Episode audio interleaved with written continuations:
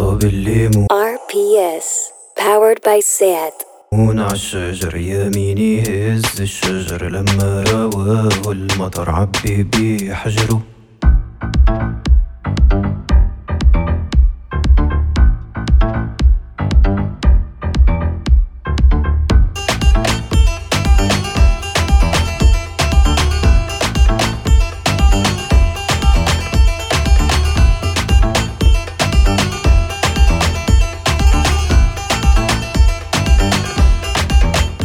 Bienvenidas, bienvenidos, bienvenides. Esto es La Internacional, un programa sobre historias que no siempre son noticia en cualquier continente. Somos Adriana Cardoso e Ibai Arvideaza de Monzungu Producciones y seguimos empeñadas en mezclar temas internacionales con notas de humor, pero a Adri no le hace gracia los chistes que escribo en la intro, así que hoy vamos directamente a los breves. Pónganse cómodas, empezamos.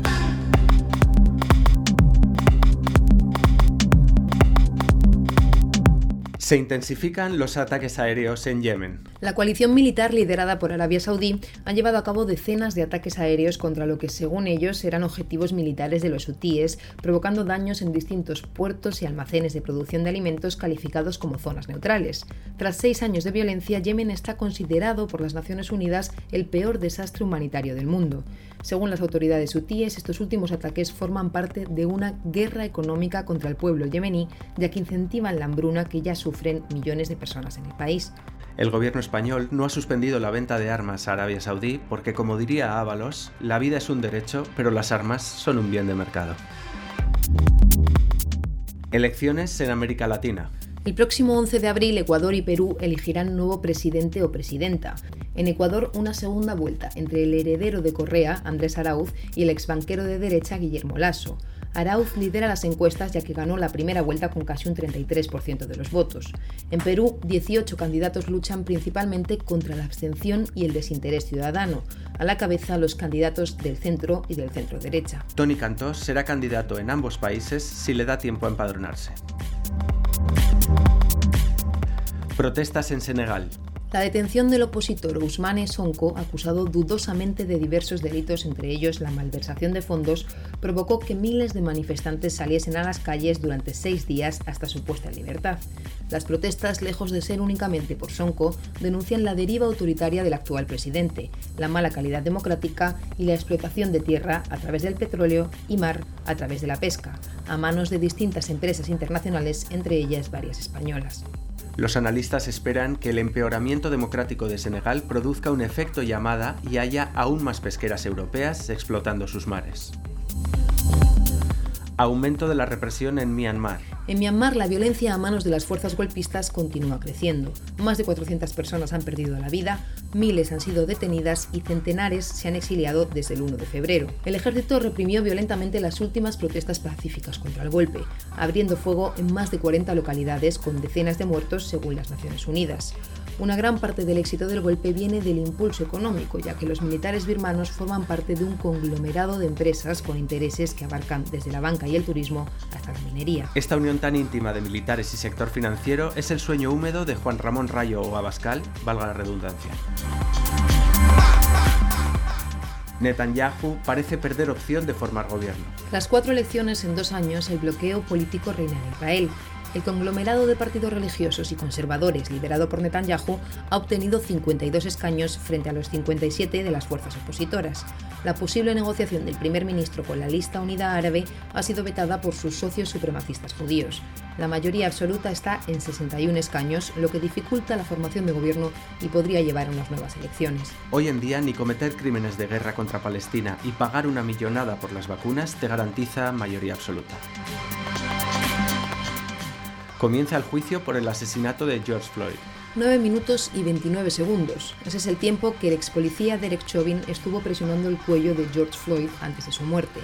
Y ese ha sido el principal argumento de la defensa en la apertura del juicio por asesinato de Floyd, que comenzaba con la visualización de esos casi 10 minutos de vídeo. En los argumentos iniciales, la defensa habló de sobredosis de drogas y otras problemáticas como causa de la muerte. Al no tener antecedentes, Chauvin se enfrenta a entre 4 y 12 años y medio de prisión en función de si se le juzga por asesinato u homicidio, ambos en segundo grado. En Estados Unidos, el primer grado está reservado para asesinos racializados. Si el crimen lo comete un hombre blanco, la calificación jurídica es tuvo un mal día.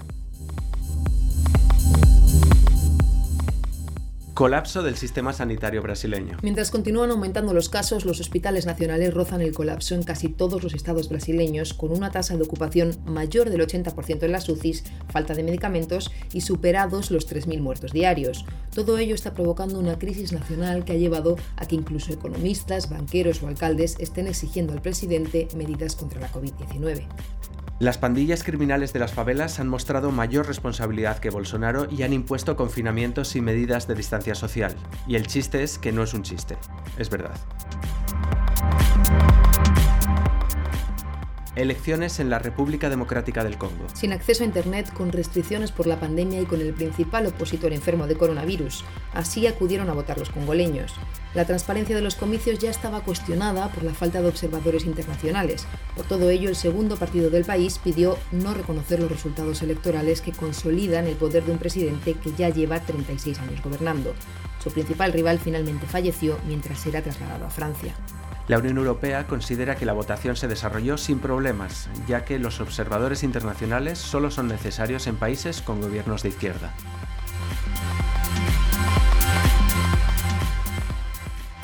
Continúan los incendios en campos de refugiados. Un incendio masivo ha arrasado un campo de refugiados rohingya en el sur de Bangladesh. Entre 1.000 y 1.500 refugios han sido destruidos y al menos 15 personas habrían fallecido junto a más de 400 desaparecidos según las Naciones Unidas.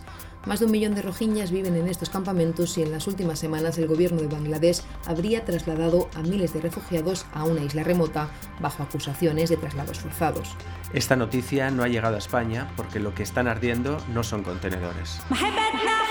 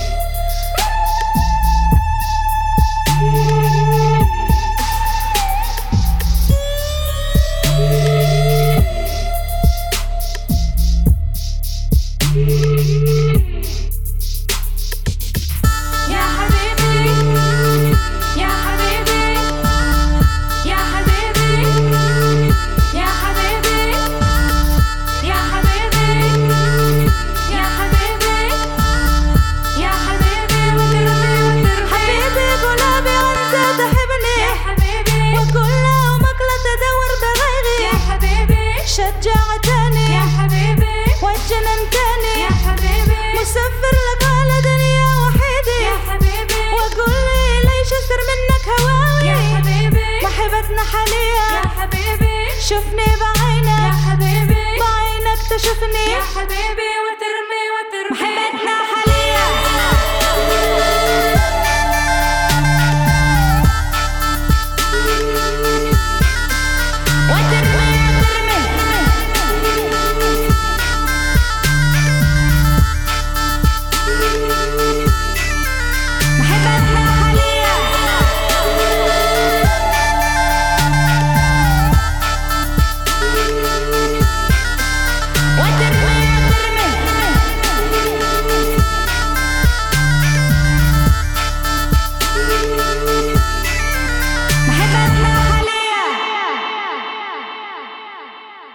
Vamos a hablar de cosas nazis y para preparar el terreno os presentamos el concurso Hitler o Coaching.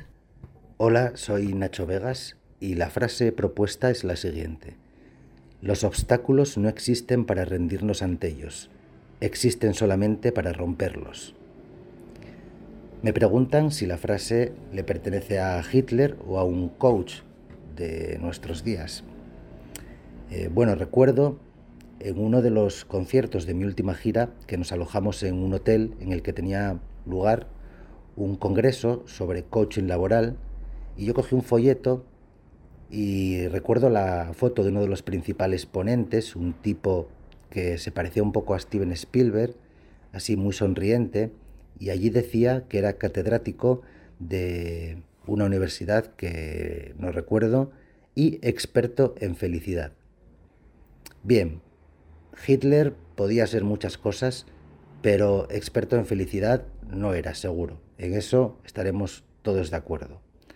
Así que ahora me debato entre el dilema de si la autoría de esta frase es de un nazi genocida o experto en felicidad. Nazi genocida, experto en felicidad.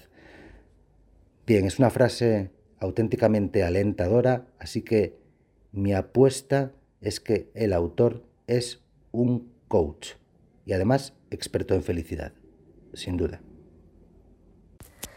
Soy Andrea Gómez y la frase es la siguiente. Las mejores ideas vienen de noche. Sé que básicamente no me voy a llevar el millón de euros de premio porque ahora mismo no sabría deciros si he leído esto en un post de Instagram de estos con tipografía estruendosa y colores engamados o si es de Adolf Hitler. La verdad es que no quiero ser como Hitler, yo también pienso mejor de noche. Por favor, decidme que no es de Hitler. Hola, soy Sofía Castañón y la frase que me ha tocado dice, la diferencia entre lo imposible y lo posible depende de la voluntad de un hombre. Y aunque probablemente a algún coach esto del lenguaje inclusivo no le interpele demasiado, Pienso que esta frase es de Hitler porque los coaches son más de hablarnos en segunda persona y hacernos sentir muy culpables por todas las cosas que nos pasan en general por problemas estructurales. Así que mi opción es que esta frase es de Hitler. Pero la respuesta correcta nos la dan los dos últimos concursantes. Adelante, Miguel y Joel. Hola, ¿qué tal? Soy Miguel Maldonado y la frase es esta. Lo que importa no es tener la razón, sino conseguir la victoria. Personalmente considero que es una frase del Main Kampf, eh, pero no es acaso el Main Kampf el, el primer libro de, de, coaching que se hizo nunca. Seguramente sí. Gracias por todo. Adeu. Hola, buenas, ¿qué tal? Soy Joel Díaz y la frase que me ha tocado es Solo se combate por lo que se ama, solo se ama lo que se estima y para estimar es necesario al menos conocer. Bueno, después de eh, pensarlo mucho, creo que es una frase del Main Kampf, eh, y lo digo sin mirar en Google, ¿vale? Esto lo juro por mi madre. Y dicho esto, me gustaría, si me permitís, hacer una pequeña enmienda al, al enunciado de este concurso que dice cita del Main Kampf o de un libro de coaching. A ver, eh, ¿qué es el Main Kampf al final sino un libro de, de, coaching con mucho éxito? ¿Qué fue Hitler sino al final un coach con demasiado éxito? Eh, por eso os propongo que cambiéis el enunciado por cita del Main Kampf o de otro libro de coaching. Eh, una abrazada y visca Cataluña Lliure. Por cierto, todas las citas eran de Hitler, menos la más nazi, que hablaba de la voluntad de un hombre.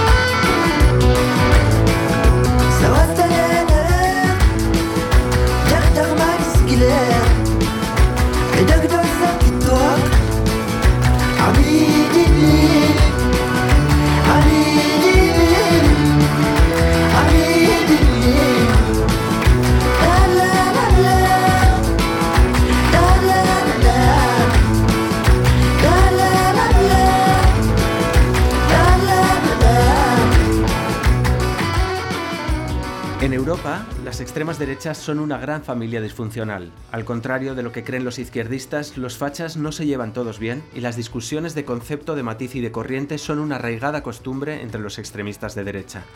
Además de las disputas históricas entre los neofascismos, hoy en día hay varios ejes en los que no se ponen de acuerdo. Por ejemplo, aunque hay excepciones en ambos campos, en general el neonazismo de calle sigue siendo antisemita, mientras las extremas derechas institucionales, como Salvini, Le Pen, Vox o AFD, son abiertamente sionistas y sus discursos han cambiado el histórico odio al judío por la islamofobia. En economía, mientras Le Pen y Salvini defienden un soberanismo antiglobalización con un discurso similar al de Trump, Alternativa para Alemania, Orbán, el PVV holandés o Vox son ultraliberales en economía. Mientras para el nazismo y sus descendientes Europa siempre fue uno de los mitos, el euroescepticismo es otro de los rasgos habituales de las extremas derechas actuales. Desde las elecciones de 2014, los escaños de signo neofascista representan más del 15% del total en la Eurocámara en tres grupos parlamentarios: Europa de las Naciones y Libertad, con Le Pen y Salvini a la cabeza, Conservadores Europeos y Reformistas y Europa de Libertad y Democracia Directa. Víctor Orbán se ha ido del Grupo Popular y quiere fundar otro. Pero además del odio al inmigrante, el autoritarismo y la islamofobia, un rasgo que comparten muchos partidos de extrema derecha es elegir nombres que dicen exactamente lo contrario de lo que son. Por ejemplo, Partido de la Libertad en Holanda, Demócratas de Suecia, Partido de la Libertad de Austria y Partido Ley y Justicia de Polonia. En el mundo la última década estuvo protagonizada por machos alfa que encarnan una masculinidad y una forma de entender la política que no es precisamente nueva. Donald Trump en Estados Unidos, Vladimir Putin en Rusia, Recep Tayyip Erdogan en Turquía, Xi Jinping en China o Jair Bolsonaro en Brasil, por ejemplo, marcaron una época. En el segundo país más poblado del mundo, en la India, desde 2014 gobierna el partido de extrema derecha Bharatiya Janata Party, el BJP. El primer ministro, Narendra Modi, es un supremacista hindú que por un lado impulsa políticas de privatización y derogación de derechos laborales para beneficiar a la oligarquía india y por otro impulsa medidas de pureza étnica antimusulmanas. Una de sus leyes más controvertidas ha sido la Citizenship Amendment Act, algo así como la Ley de Modificación de la Ciudadanía, que establece un registro nacional que exige a los residentes que demuestren su ciudadanía con una documentación que la mayoría no poseen, privilegiando a los hindús y a los migrantes de países no islámicos. Modi tiene una gran relación con otros líderes neofascistas como Trump o Netanyahu. Con este último además tiene en común su propia Cisjordania. Kashmir de mayoría musulmana, es un territorio disputado en la frontera entre India y Pakistán que reclama su independencia y es además una de las regiones más militarizadas del mundo. En los últimos años, Modi ha reducido aún más sus libertades, derogando los artículos constitucionales que garantizaban su autonomía, prohibiendo la entrada de la prensa en el territorio, sometiéndoles a cortes de Internet, a detenciones y torturas, e impulsando la venta de terrenos en Kashmir a ciudadanos hindúes resulta familiar? Mediante el control de la policía, de los medios y del poder judicial, Modi aplica políticas eugenésicas e impulsa leyes de un neoliberalismo salvaje que expropian sus tierras a los campesinos para concentrarlas en manos de grandes familias indias. Enfrente de Modi, las castas más bajas, las mujeres, los campesinos, los musulmanes y un largo etcétera de los olvidados por la extrema derecha. Las protestas en las calles son cada día más frecuentes, desde las movilizaciones contra las leyes de ciudadanía hasta las protestas contra la reforma agrícola que ha paralizado Nueva Delhi durante más de 100 días. Las luchas se multiplican en los diferentes territorios del país y son la esperanza frente a un gobierno cada vez más abiertamente fascista. La periodista Nuria Labao nos habla del uso instrumental de ciertos postulados feministas por parte de algunos partidos neofachas. Normalmente se explica que en el tratamiento de los temas de género hay partidos en Europa Occidental, en, Estados Unidos, bueno, en Europa, por ejemplo, partidos como Agrupación Nacional en Francia o Alternativa para Alemania o los demócratas suecos, que digamos son una expresión de un proceso de renovación que han tenido que atravesar estos partidos, ¿no? renovación en términos de su, de su diario, en términos postmodernos, también poniendo más mujeres en, en, primera línea de esos partidos, ¿no? que de alguna manera esto les permite salir de su condición minoritaria. ¿no? Entonces, para hacer eso han tenido que asumir algunas de las conquistas, digamos, que ya forman parte del sentido común mayoritario y que hacen que sea muy complicado en estos países hablar muchas veces abiertamente en contra de los derechos de las mujeres e incluso a veces en contra de los derechos de las personas LGTBI. ¿no? Entonces, bueno, estos partidos incluso llegan a reivindicarse como defensores de los derechos de las, mujeres, aunque sea de manera instrumental. ¿no? Esto, por ejemplo, lo hacen cuando tratan de disfrazar su islamofobia ¿no? y también de hacerla más pasable Y esto lo hacen precisamente erigiéndose como en defensores de los derechos de las mujeres y de las personas LGTBI. ¿no? Así, en su discurso, la religión musulmana eh, siempre es fundamentalista, no siempre es una, supone una amenaza a las conquistas de lo que consideran la civilización occidental y de estos derechos de las mujeres y de las personas LGTBI. ¿no? Entonces, bueno, ellos dicen que em, es una manera, digamos, de disfrazar esa, esa, islamofobia y también les permite colar en el discurso público ciertas medidas punitivistas. ¿no? Por ejemplo, en España Vox todo el rato habla de que eh, la mayor parte de violaciones, sobre todo violaciones múltiples, son eh, hechas, son realizadas por, por inmigrantes, etc. ¿no? Y también es verdad que esto tiene una versión, eh, digamos, mm, que se usa para disfrazar la superioridad nacional de determinados discursos, como puede ser el caso de los demócratas suecos, ¿no? Para quienes el hecho de que Suecia, por ejemplo, sea considerado uno de los países más igualitarios del mundo, pues demuestra que son mejores que otras naciones que ellos consideran subdesarrolladas. ¿no? Evidentemente, estos son posiciones, ya digo, puramente instrumentales y muchas veces no se acompañan de una defensa eh, de medidas, eh, digamos, en protección de la igualdad, eh, como puedes ver en las votaciones de estos partidos en sus parlamentos nacionales. Pero la realidad es que las mujeres son la primera línea de combate contra la extrema derecha en todo el mundo. Un buen ejemplo es Brasil con el legado de Marielle Franco. Nuestra compañera Joana Moncau nos envía este reportaje desde Brasil. Mariel Franco, concejal del opositor Partido Socialismo y Libertad, fue asesinada a balazos anoche por supuestos sicarios en el centro del Partido Socialismo y Libertad volvía en coche de un acto para el empoderamiento de las mujeres negras cuando desde El 14 de marzo de 2018, Brasil ganó los noticieros del mundo. Esse dia, a concejal Marielle Franco e seu chofer Anderson Gomes foram brutalmente assassinados. Marielle era uma mulher negra de la favela de La Maré, socióloga, madre LGBT de izquierda, que cada dia hacía política desde este lugar. Me costó mucho tiempo creerlo. Mi primer sentimiento fue de impotencia y de una tristeza muy profunda. Pero luego empecé a hablar con mis compañeras mujeres negras del PSOL y convocamos una manifestación en la Avenida Paulista en memoria de Marielle. Al día siguiente, miles de personas tomaron las calles de ciudades como Rio de Janeiro y São Paulo. Nunca olvidaré el 15 de marzo de 2018. Fue el día en que decidimos ser las semillas de Marielle.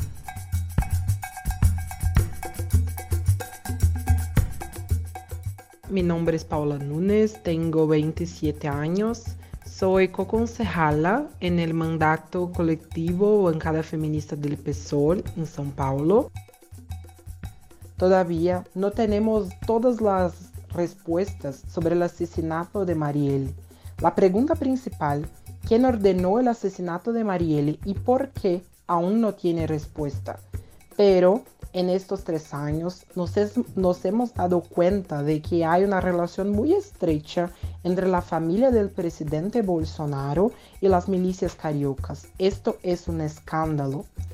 La relación de la familia Bolsonaro con milicianos involucrados en la muerte de Marielle es uno de los aspectos de este gobierno que ese crimen trajo a la luz. Es lo que resalta la filósofa, escritora y activista Marcia Tiburi. La muerte de Marielle es sí una síntesis, un verdadero emblema de este gobierno. El, machismo es una tecnología política.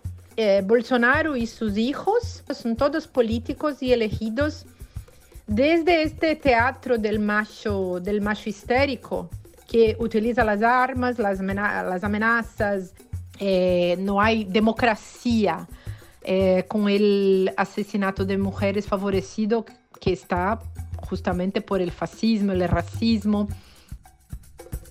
Hay muchos movimientos en Brasil contra Bolsonaro hechos por mujeres. Fueron ellas que advirtieron eh, el absurdo que sería elegir Bolsonaro eh, con el movimiento El Las mujeres están completamente en lucha en este momento y ese es uno de los legados de Marielle que Marcia resalta. La muerte de Marielle es un punto de un verdadero punto de inflexión en todo, todo nuestro feminismo en Brasil. De hecho, muchas mujeres movidas por la injusticia empezaron a hacer política como no lo hacían antes. Es el caso de Paula. Mi entrada en la política institucional está directamente relacionada con el asesinato de Mariel. Cuando una de nosotras rompe las barreras y logra llegar a ese lugar, su vida se interrumpe. Así que si no nos quieren, es porque les molestamos y ahí es donde debemos estar.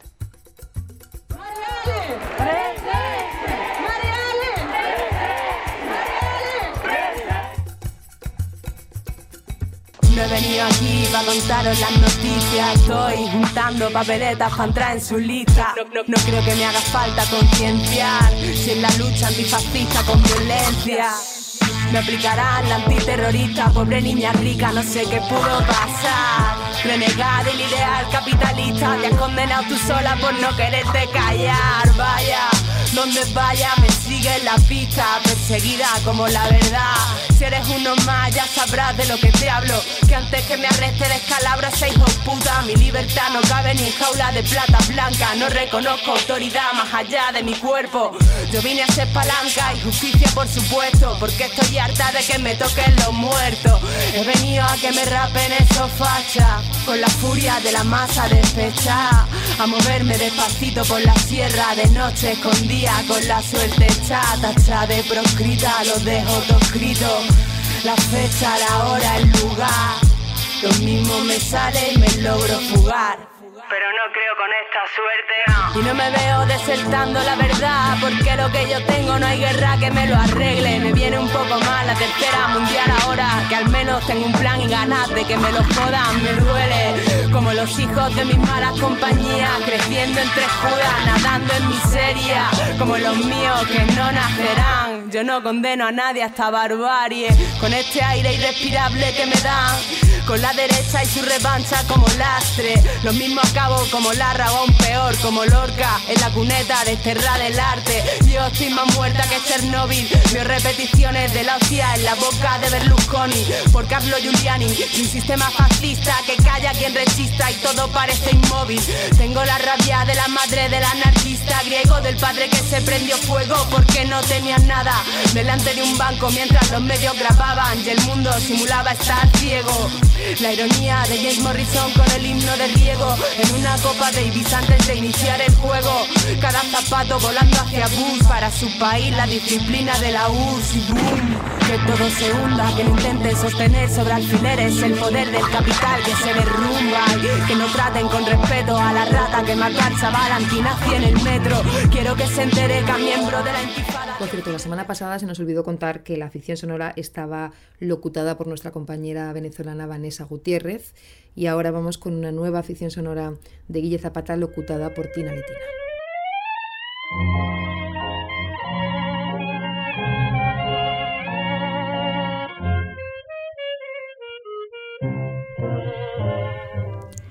Mi bisabuela le contó la historia a mi abuela, ella se la contó a mi padre y mi padre me la contó a mí. Mi bisabuela Hanna formaba parte de la Zidowska Organizacja Boyova, la organización judía del combate, una de las dos grandes organizaciones judías que lucharon en la revuelta del gueto de Varsovia. Mi bisabuela sobrevivió por los pelos a la masacre que cometieron los nazis después de la revuelta, pero no era esa la historia que contaba. La historia que mi bisabuela contaba, la que le parecía más importante, fue antes que la masacre, y empezó a contarla cuando ya era muy mayor y el nazismo había sido derrotado en Europa. Se la contó a mi abuela preocupada, porque notaba que la gente pensaba que los nazis en Alemania surgieron como en las películas, con sus uniformes y sus palizas, casi paridos de las tinieblas.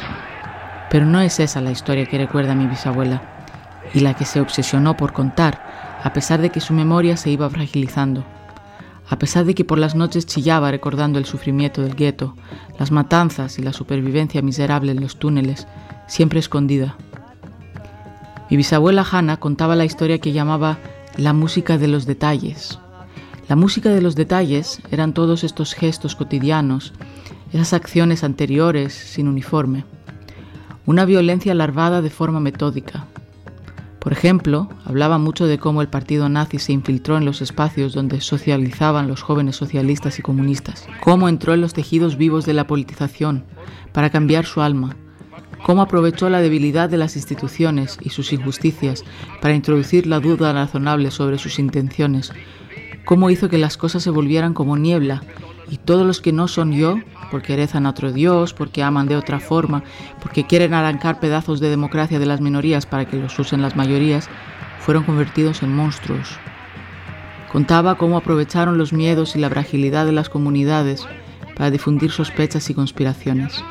Sí, una gran conspiración que explica todo el mal del mundo y que puedes resolver pisando el cuello del que tienes al lado. No vinieron con uniformes, no hacían el saludo nazi, no iban por ahí predicando el Mein Kampf, no eran evangelistas, sino infiltrados. Mi bisabuela contaba esta historia y repetía obsesivamente, escuchar la música de los detalles. Cuando os hablen del país como si fuera algo más que la suma de sus gentes, escuchad la música de los detalles. Cuando os expliquen con conspiraciones problemas complejos, escuchad la música de los detalles y paradles los pies. Paradles los pies, le dijo a mi abuela. Y mi abuela se lo dijo a mi padre, y yo te lo digo a ti. No se presentarán con uniforme, no hablarán de la misma forma. Lo que late en su forma de aplastar el mundo se encontrará en la música de los detalles. Ignorad los debates sobre si son o no son grandes y peligrosos. Recordad que habéis dicho tantas veces la palabra nazi que puede haber perdido fuerza. No nombréis con los nombres contra los que luchó mi bisabuela. Escuchad la música de los detalles. Paradles los pies. Aquí y ahora. Servi dei servi Non la può smentire la natura di bastardi generati come otomio peggio bene di consumo Sistematicamente Mentire in immagini ricicla stereotipi e reti unificate per la brava gente. L'informazione di regime non vede, non sente niente. No, si parla di chi è picchiato, bruciato Mentre il fascista oggi a guardia dello Stato. E in nome di un valore finto uccide per istinto come bestie feroci accecate dalla tua idiozia. 99 poste in su, antifascismo militante senza tregua La sola costante, il culo alla gente che pensa incoerentemente. Per questo chi mi ascolta non mi darà il torto. L'unico fascista buono è il fascista morto e sepolto We don't need new antifa songs Action will speak louder than words. We don't need new antifa songs Cause action will speak louder than words. Non ci serve nada canzone fatta. Fanno assai più rumore. Non ci serve nada canzone fatta. Fanno assai più rumore. We don't need new antifa songs Action will speak louder than words. We don't need new antifa songs Action will speak louder than words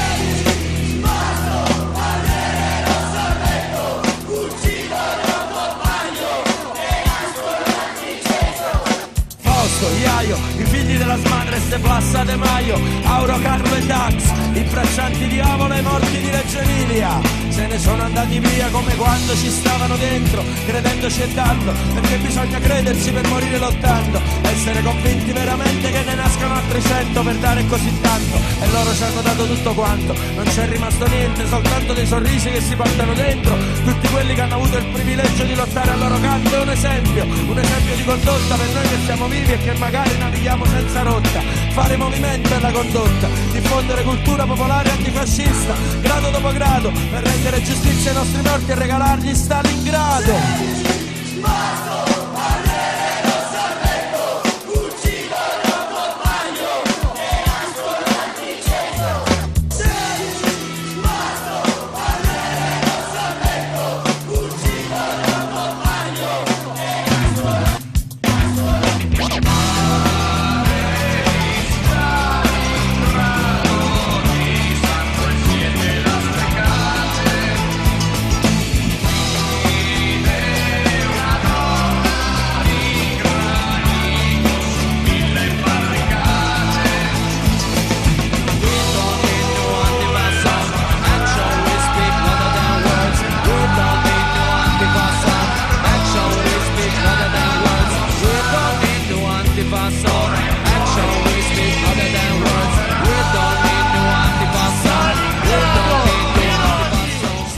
Estábamos escuchando a Osulu, vocalista del mítico 99 Pose, que en solitario versiona Stalingrado, canción antifascista de los Stormy Six, un grupo de los 70.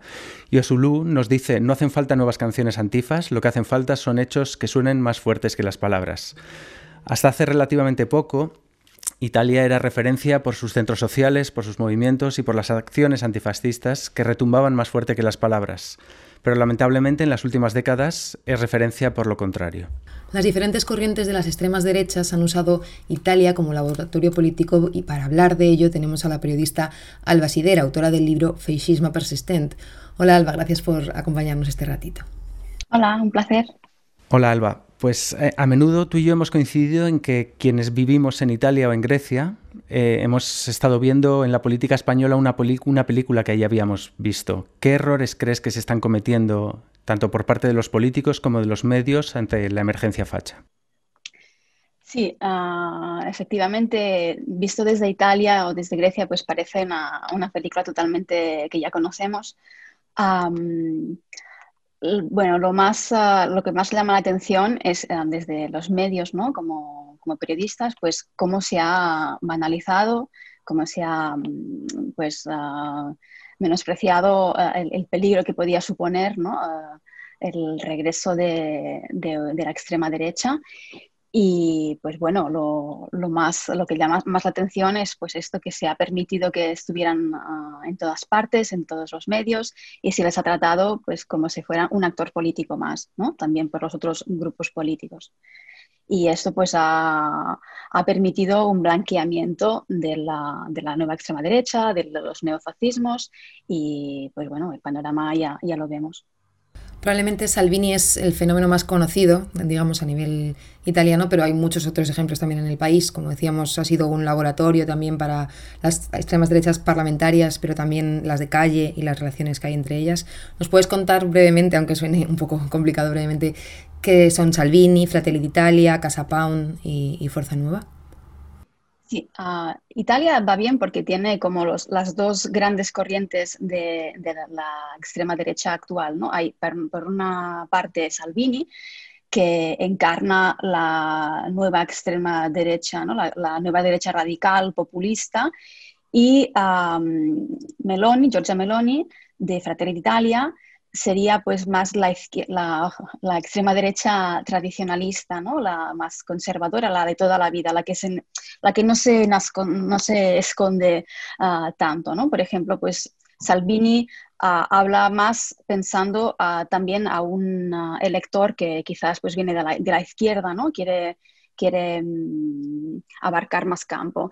Uh, Giorgia Meloni, aunque también le gustaría, pues es mucho más directa y pues ella es coherente con lo que siempre ha sido. ¿no? En cambio, pues Salvini es más pues, como un oportunista político que ha, cogido pues, la, ocasión al, vuelo.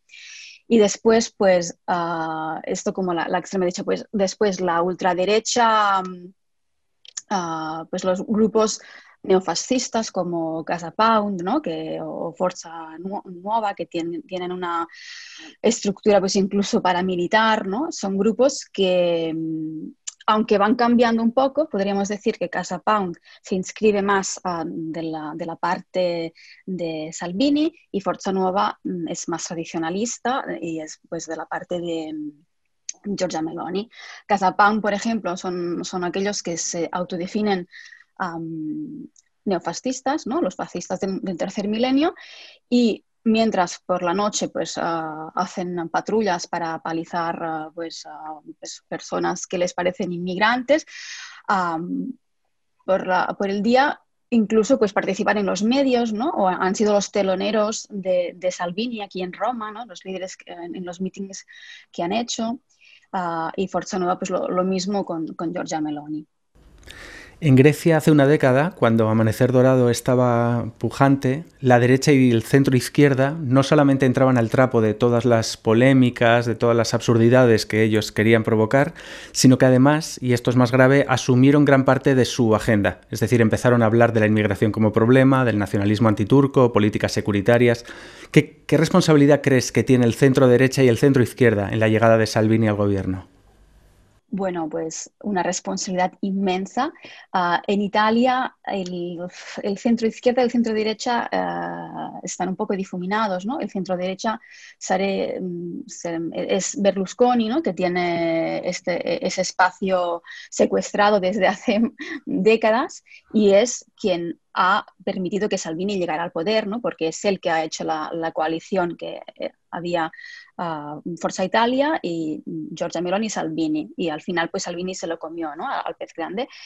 Y el centro izquierda, pues bueno, estaba en manos de... Mm, en, el momento en que Salvini estaba creciendo, ah, el centro izquierda estaba en manos de Matteo Renzi, que hizo carrera en el, en el Partido Democrático pues porque estaba ocupado su lugar natural que hubiera sido ¿no? pues un, puesto más de centro, de liberal, eh, de centro derecha, ¿no? con Berlusconi.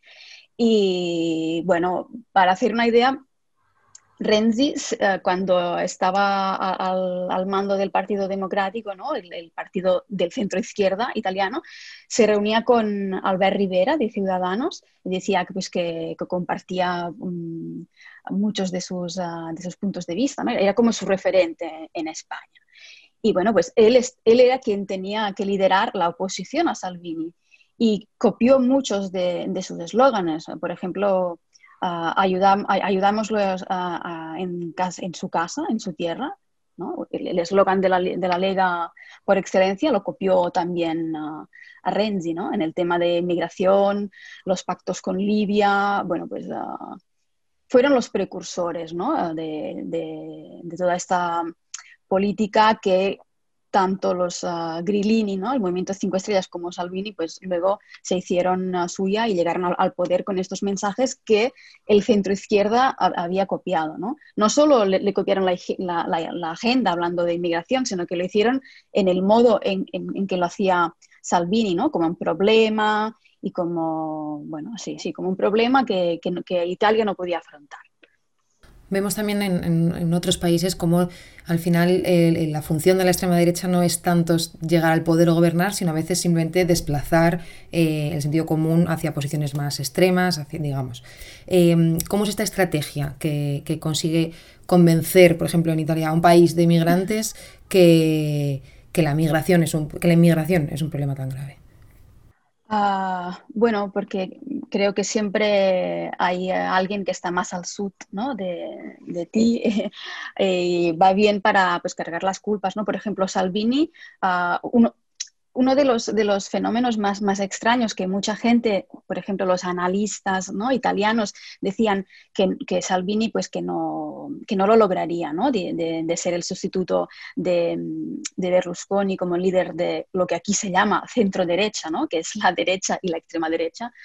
Decían que no lo lograría porque Salvini se había hecho um, conocido pues, por ser el líder de la Liga Norte, que era un partido que defendía una especie de separatismo, ¿no? de autonomismo que se llama aquí, del, norte, ¿no? y había hecho pues, toda su carrera insultando a, los italianos meridionales, ¿no? a, los, a los del sur.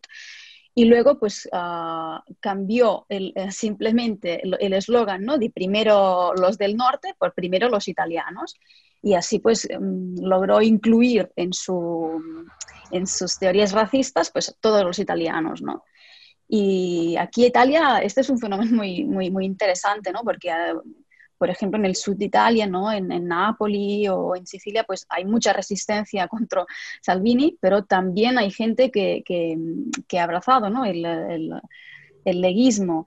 Y pues bueno, pues por eso, porque ha sabido pues ir a, las entrañas, ¿no? a, las vísceras, provocando también con muchísima ayuda de los medios de comunicación que han criminalizado la inmigración, ¿no? pues ha, habido, todos han puesto de, su parte, ¿no? y si incluso el centro izquierda la, ha criminalizado, pues se lo han puesto en bandeja. O, Zulu, en la canción que escuchábamos, nos decía eh, no hacen falta nuevas canciones antifas, eh, fati fan o assai più rumore. ¿Qué acciones crees que hacen falta ahora mismo que retumben más fuerte que las palabras? bueno, es una pregunta muy difícil. bueno, por, una parte, pues yo creo que tendrían que, mm, parar de reírle las gracias ¿no? a, a, Salvini, ¿no? Por ejemplo, o sea, en Italia Salvini es un actor político más, ¿no? Y, una cosa que, me llama mucha atención es que los medios de, izquierdas, ¿no? O bueno, progresistas, cuando, por ejemplo, Salvini se reúne con, con Marine Le Pen, dicen, se reúne o, con Vox, ¿no? Con la extrema derecha, ¿no? Aquí no se llama nunca que la extrema derecha a, Salvini. Tampoco los, los, los, o sea, los grandes medios, ¿no? Y es que estamos como muy, muy atrás, digamos, ¿no? Y mm, no sé, eh, acciones antifascistas, ah, bueno, digamos que aquí el antifascismo ah, es un poco a, veces pues de, palabra, ¿no? Ah, de una parte, en Italia, una cosa que es muy envidiable es que el antifascismo pues es, la base ¿no? de, la República Italiana, la constitución es antifascista y ha habido pues un antifascismo incluso institucional, ¿no? Aquí vemos una cosa que no, veremos nunca en España, que es el capo, el jefe del gobierno, que se declara antifascista, ¿no? Y dice, pues, esto pues no, lo veremos nunca, ¿no? Al rey reivindicando el antifascismo. Pero eso también ha un poco mm, desvirtuado la, palabra, ¿no?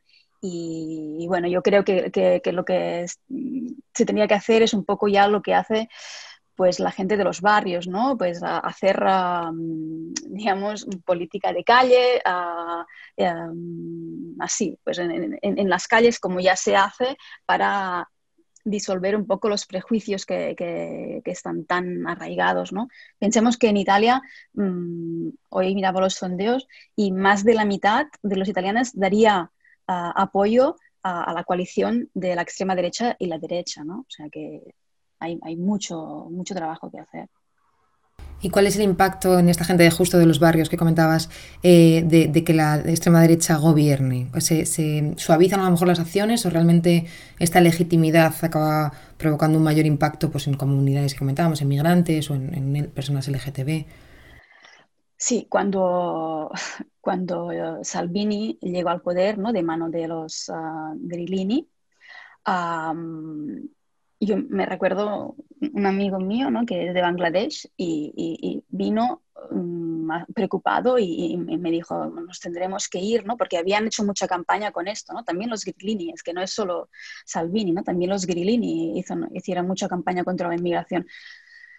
Aquí en Roma hicieron una campaña que mm, no recuerdo exactamente el lema, pero decía menos inmigración, más turismo, ¿no? Venía a decir una, una cosa así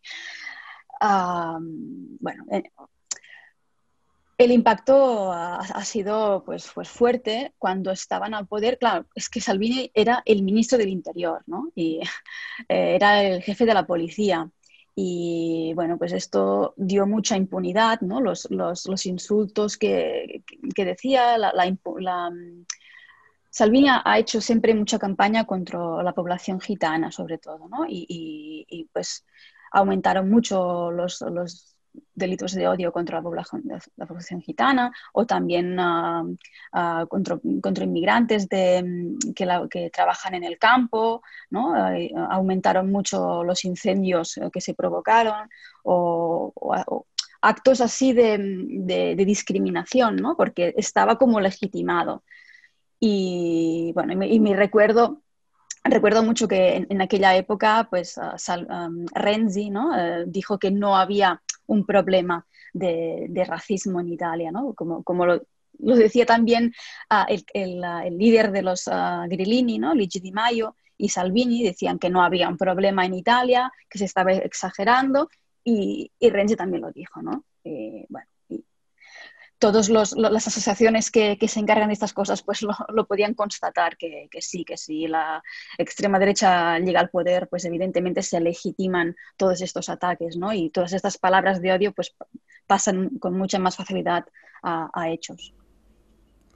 Sí, yo creo que esto es algo además que es una constante en toda Europa. Hay una parte de la derecha, eh, pero sobre todo del centro izquierda, además que haciendo un cálculo únicamente electoral, cree que si la extrema derecha hegemoniza a la derecha, para ellos ya les va bien. Y esto es algo que hemos visto en Grecia, eh, hemos visto, estamos viendo en Madrid, cómo el PSOE utiliza la subida de Vox precisamente en beneficio propio, haciendo un cálculo únicamente electoral, pero porque esta gente considera que esto no es más que un juego político sin tener en cuenta que cuando la extrema derecha llega a los gobiernos o a los barrios, el problema no es político, el problema es eh, que esos cuerpos eh, de los migrantes, de las personas LGTBI, las personas de izquierdas, las personas que tienen pintas, etcétera, etcétera, están en peligro. Y, no, es un peligro únicamente de tener más o menos escaños, lo que puede ser grave, sino que el peligro es, eh, está en el pasear por tu calle de la mano de tu compañero o de tu compañera o en el existir. Esto en, Grecia también se vio clarísimamente y además se acompaña con otra... Eh, digamos, con otro, otra, otro relato que a mí me da especial rabia, que es el de la inacción de la izquierda que supuestamente se preocupa de cuestiones menores, como defender las minorías LGTBI o defender a los inmigrantes, y no se preocupa de las cuestiones de la clase obrera, como si la extrema derecha sí que lo estuviera haciendo. Em, en el caso de, Grecia, en el caso de España, de Vox, que además es un partido de pijos con apellidos eh, compuestos, es más que evidente, pero sigue habiendo gente que siguen eh, legitimando esas posiciones como si fueran representantes de la clase obrera. ¿Qué ocurrió precisamente con las políticas sociales cuando Salvini estaba en el gobierno? ¿Qué, ¿Cómo se nota?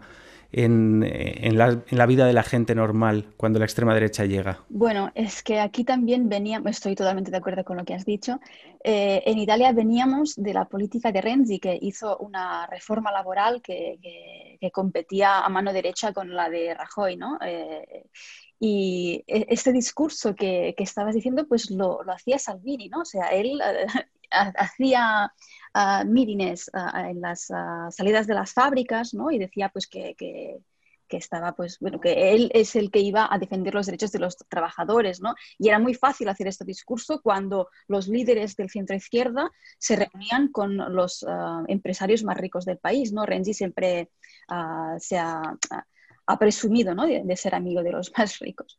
Bueno, ah, pues, pero como dices, pues una vez llegan al poder, pues evidentemente la extrema derecha uh, rende las cuentas a, a, las clases altas, ¿no? Y pues bueno, hicieron, tampoco tuvieron tiempo de hacer mucha cosa porque estuvo, un año, ¿no? E, e, escaso, pero lo que siempre ha votado la Liga donde gobierna, ¿no? Porque la Liga no solo ha, gobernado este año del pasado, ¿no? antes de la, crisis del coronavirus, sino que en el norte de Italia pues, eh, prácticamente gobierna desde hace una eternidad. ¿no? Y allí, pues, ah, una de las cosas que más se nota el impacto de, la extrema derecha es que ha desmantelado prácticamente eh, la sanidad pública, ¿no? Y esto, pues, se ha visto mucho mm, cuando ha pasado todo este tema de la pandemia, que la región de la Lombardía que ha estado pues, ah, gobernada por la Liga mm, desde tiempos inmemoriales, ha, sido la que más ha sufrido, pues precisamente por esto, ¿no? Pero uno de los motivos era, era este, que tenían un sistema sanitario totalmente ah, pues desmantelado, los médicos de familia pues también abandonados. Ah, y bueno, pues así, sí, claro, siempre acaban favoreciendo a los mismos. Pues muchísimas gracias, Alba. Primero por eh, acompañarnos hoy y segundo también por, por esta labor de, combatir el, fascismo desde los medios, que para nosotros también es algo muy importante. Muchas gracias a vosotros, ha sido un placer. Gracias mille, carísima. استعمل. كل طريقكم مستعجل. إني كده أنا ولا حاب استحمل إذا حاسس حالي هتاخر مش بلغي ببأجل. كل عدا حولي مستنفر لو كل مدى حولي بسترسل. مش بزعل بتبخر بالمنزل. عالمواقف مش عالمواقف قاعد تتخرف طب إيش بتخرف؟ على عماية بلاطش ما بناطش أنا لو حتمزعل ما برادش وقت الجد غازي بيتناطر بالقوى ما بهمش عضلات الشاب لو اسعار أو بسمة مزعير شكلك بس منظر أو جد متمرن. عبلاطة هلاطة ما بدهاش. شوف أنا لو مستقصد بلاقيك في الشارع. مراحل اسمك بمدمر. سمعة كل واحد متكبر. La gente está cansada de escuchar palabras viejas como fascismo o antifascismo, libertad o, o lo contrario de libertad. Desde Clifford and Folkir queremos ayudar a que vuestra lucha contra esos muchachos que se inspiran en el pasado y que gustan de llevar cruces gamadas y hacer saludos romanos sea un poco más creative. No dejes que el antifascismo evite que tengas una sonrisa de oreja a oreja o que adquieras electrodomésticos de clase A. Al fin y al cabo, cuando acabes con los nazis, el neoliberalismo seguirá ahí para ofrecerte lo que necesites consumir. En serio, sabemos que necesitas un Outfield Forkir para luchar contra la alt-right. Por eso hemos creado Sovieto. Sovieto, la mascota que les rompe el jepeto. Por eso para la gente que escucha la internacional, en Radio Primavera Sound tendrán un descuento para la adquisición de un sovieto en cualquiera de nuestras tiendas Clofir and Folkir, porque luchas contra el franquismo, pero también puedes encontrar un nicho de mercado. Clofir and Folkir patrocinan la internacional. La internacional no se hace responsable de los daños cerebrales que pueda producir este anuncio. Hazte Clipper.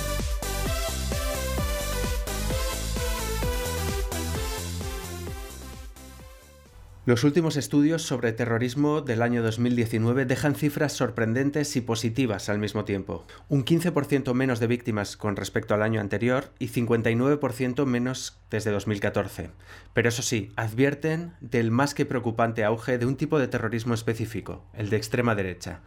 Nos lo cuenta Edu Marín. Son cifras del Instituto para la Economía y la Paz que asegura también que esta caída se debe sobre todo a la desescalada de conflictos en Oriente Medio.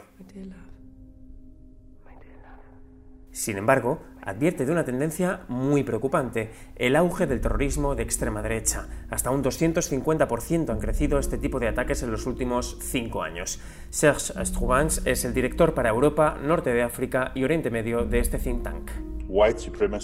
Una idea de la supremacía blanca racista contra todo lo que se piensa que es diferente de una nación u organización blanca de un país o del mundo. Es el leitmotiv de este tipo de ataques de ultraderecha, atentados que, aunque siguen representando cifras bajas en el total, han aumentado un 709% en cuanto al número de víctimas desde 2014. 89 hubo solo en 2019.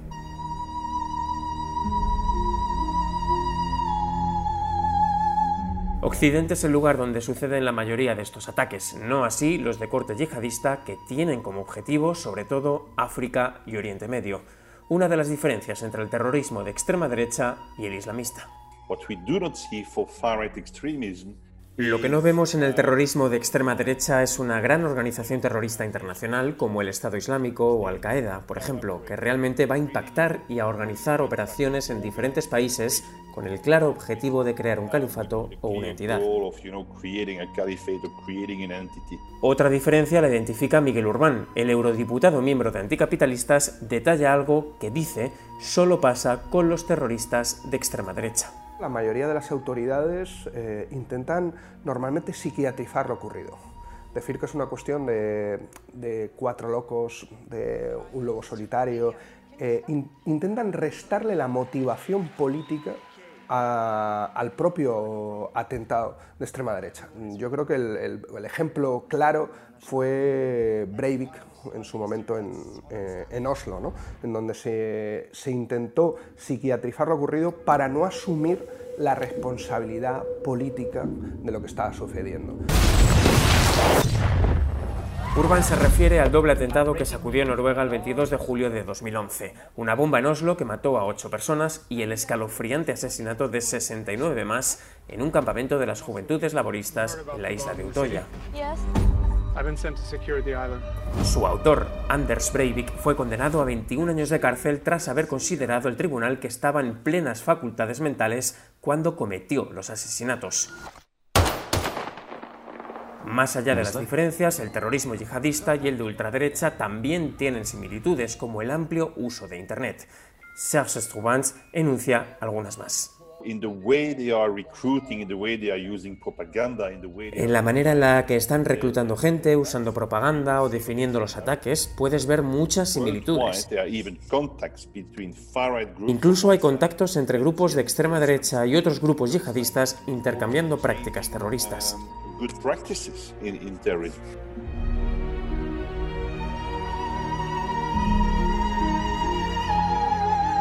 Detrás de las cifras de aumento del terrorismo de extrema derecha hay, sin duda, causas. Miguel Urbán se pregunta por ellas. Si bien aumenta el auge del terrorismo ultraderechista, previamente ha habido también un aumento de los discursos del odio, ha habido un aumento de la capacidad de marcar la agenda política por parte de los partidos de extrema derecha.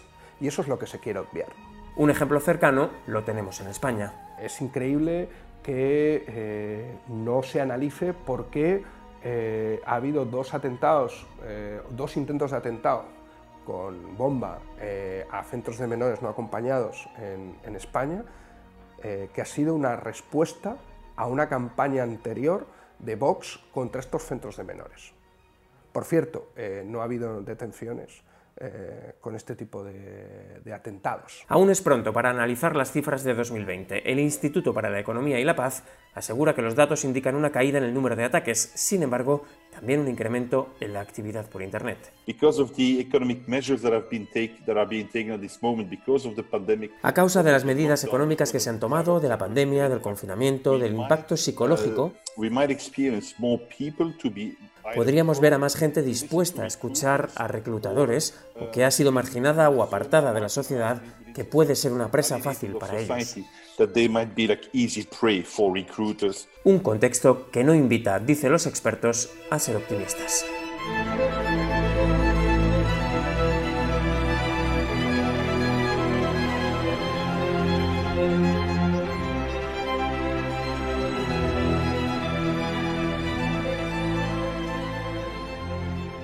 Para terminar os proponemos un juego. Es muy sencillo. Vamos a leer varias noticias breves y tenéis que acertar cuáles son falsas. La primera. El grupo terrorista Al-Shabaab, afiliado de Al-Qaeda, rechaza la vacuna de AstraZeneca y llama al boicot de la vacunación en Somalia. El grupo Takfiri afirma que los posibles efectos de la vacuna son menores que sus posibles daños y propone la medicina coránica y profética frente a la COVID.